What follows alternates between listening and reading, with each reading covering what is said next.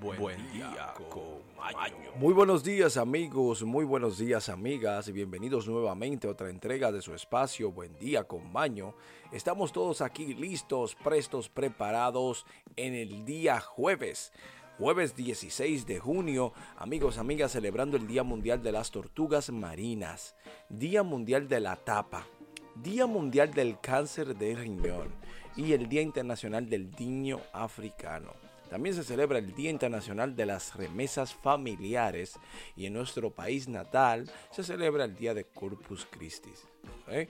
Amigos, amigas, tenemos noticias, efemérides y la frase del día icónica que nos representa como espacio. Hoy tenemos que hoy es jueves de recibir buenas noticias y alegrar el corazón. Sea feliz, alegre a sus amigos, compañeros y personas allegadas con efemérides. Y ahora, efemérides. Aquel que conoce su historia no se ve obligado a repetirla. Aquí en Buen Día con Maño hablaremos qué sucedió un día como hoy en la historia del mundo. En el año 221, el emperador Helicobalo adopta como hijo a Alejandro Severo y lo nombra César como su sucesor legítimo. En el año 363, el emperador romano Juliano de Apóstata regresa al río Tigris y quema a su flota.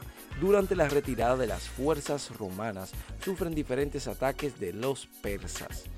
Amigos, amigas, en el año 632, Yazkerat III es coronado como el último emperador sanicida de Persia ante la conquista musulmana y este año es el primero del calendario zoroástrico.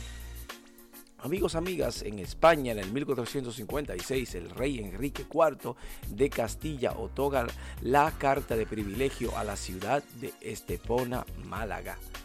Amigos, amigas, y en Inglaterra, en el 1586, un día como hoy, María Tudor I de Inglaterra reconoce a su esposo Felipe II de España como su heredero.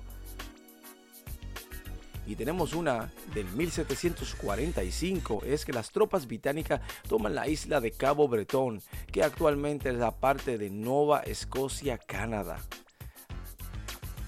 Amigos y amigas, tenemos que en el 1779 en España se le declara la guerra al Reino Unido de Gran Bretaña y así comienza el sitio de Gibraltar.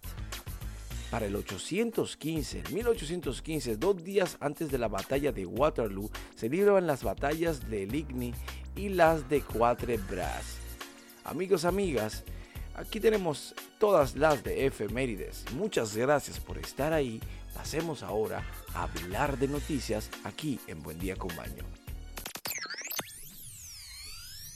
Y ahora, noticias desde todo el mundo y para el mundo. Amigos, amigas, tenemos aquí lo que está sucediendo en el mundo actual. Sea usted el juez o la jueza si esto es cierto o no. Mientras tanto, simplemente le informamos. Tenemos aquí que muere el primer cyborg del mundo a los 64 años de edad. Un científico británico que se convirtió en el primer cyborg o robot, hombre, robot del mundo, falleció a la edad de los 64 años de edad. Peter Morgan eh, Scott decidió desafiar lo que significa ser humano cuando se negó a aceptar su destino luego de que diagnosticaran una enfermedad de la neurona motora en el 2017. Sí, dijo que quería ampliar sus límites y de lo que la ciencia podría lograr, así que decidió extender su vida y volverse completamente robótico. Bueno, su familia confirmó la noticia de su fallecimiento en su cuenta de Twitter esta mañana a los increíbles partidarios rebeldes de Peter. Con el corazón roto les digo que todo lo que falleció de Peter en paz rodeado con su familia y las personas más cercanas que le escribieron. Amigos, amigas, pasa sus restos. Tenemos aquí que eh, me dijo que matara. Sí, un tipo mató a un policía en la ciudad de Nueva York. El hombre del Bronx acusado de asesinar a su esposa y de la policía de Nueva York afirmó extrañamente a los investigadores que su compañero de la policía dijo que cometiera el crimen. Sí, reveló a los fiscales en la corte del martes, Argenis de Jesús Baez Piciano, de 34 años de edad, dijo que el compañero es el que me dijo que matara. Al oficial Ariana Reyes Gómez de 31 años, dijo el asistente de la Fiscalía del Distrito David Burrow durante la lectura de cargos Pisano en el Tribunal Penal del Bronx. El socio es el que me dijo que hiciera esto, me dijo qué hacer, dijo Pisano a la policía, dijo Biambum.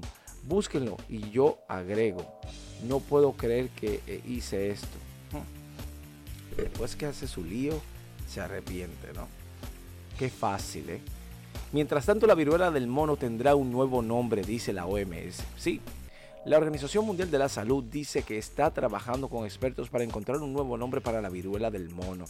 Se produce después de que más de 30 científicos escribieron la semana pasada sobre la necesidad urgente de un nombre no discriminatorio y es, es para que el virus y la enfermedad que causa la referencia continua al virus como africano es inexacta y discriminatoria, dijeron ellos.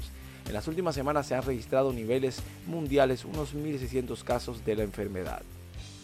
Si bien han informado 72 muertes en el país, donde la viruela del mono ya era endémica y no se ha visto ninguno en los 32 países recientemente afectados como el Reino Unido.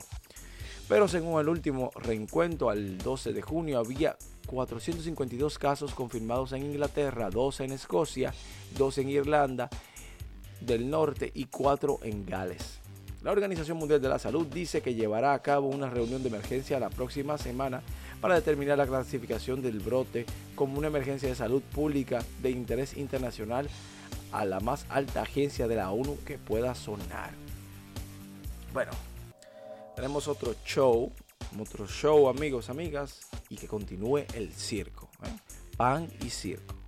Tenemos aquí un video que muestra cómo, la, cómo se lava nuestro cerebro mientras dormimos. Sí, eh, tenemos aquí ondas de líquido cefaloico acusoso, LCR, fluyen sobre el cerebro. Según nuestro nuevo estudio, pulsando rítmicamente mientras uno duerme a sí mismo, al mismo tiempo se lava al eliminar cualquier toxina como debería acumularse.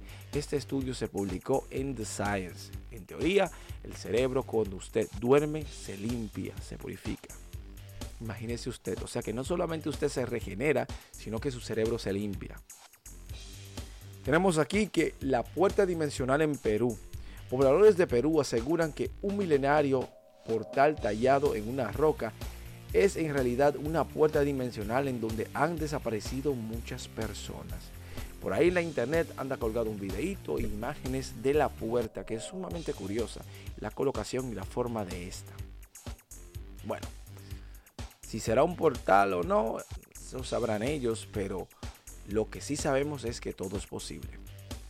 Amigos y amigas, tenemos aquí que apuñalan a menor en estación del metro de Brooklyn. La policía busca a dos sospechosos de apuñalar a un adolescente de 16 años en la cara y el cuello de una estación del metro de Brooklyn a principios de esta semana. Todos sabemos que es terrible lo que está sucediendo con la criminalidad, criminalidad en la ciudad de Nueva York y principalmente lo que está sucediendo de caos en los Estados Unidos. Saludo a nuestros amigos, oyentes, José, Stacy y entre otros que están ahí en los Estados Unidos, nuestro amigo Manuel, entre otros más. Saludos, bendiciones y sobre todo mucho entendimiento para las situaciones que están pasando en su país. Amigos, amigas, eso es todo por las noticias. Pasemos ahora a la despedida.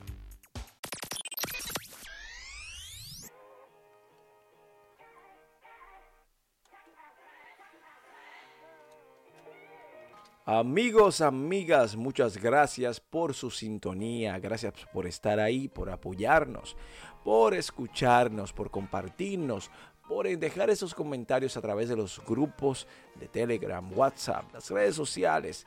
Muchas gracias a todos. Tenemos la frase del día como es costumbre en nuestro espacio y es la que dice lo siguiente. El ignorante, si calla, será tenido por erudito y si pasara por sabio, si no abre los labios. Salomón.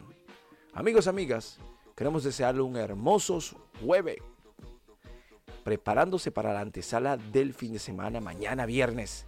Así que todos atentos, felices y lleno de energía positiva en este jueves 16 de junio en alto, en Buen Día con Maño. Nos vemos todos aquí juntos mañana.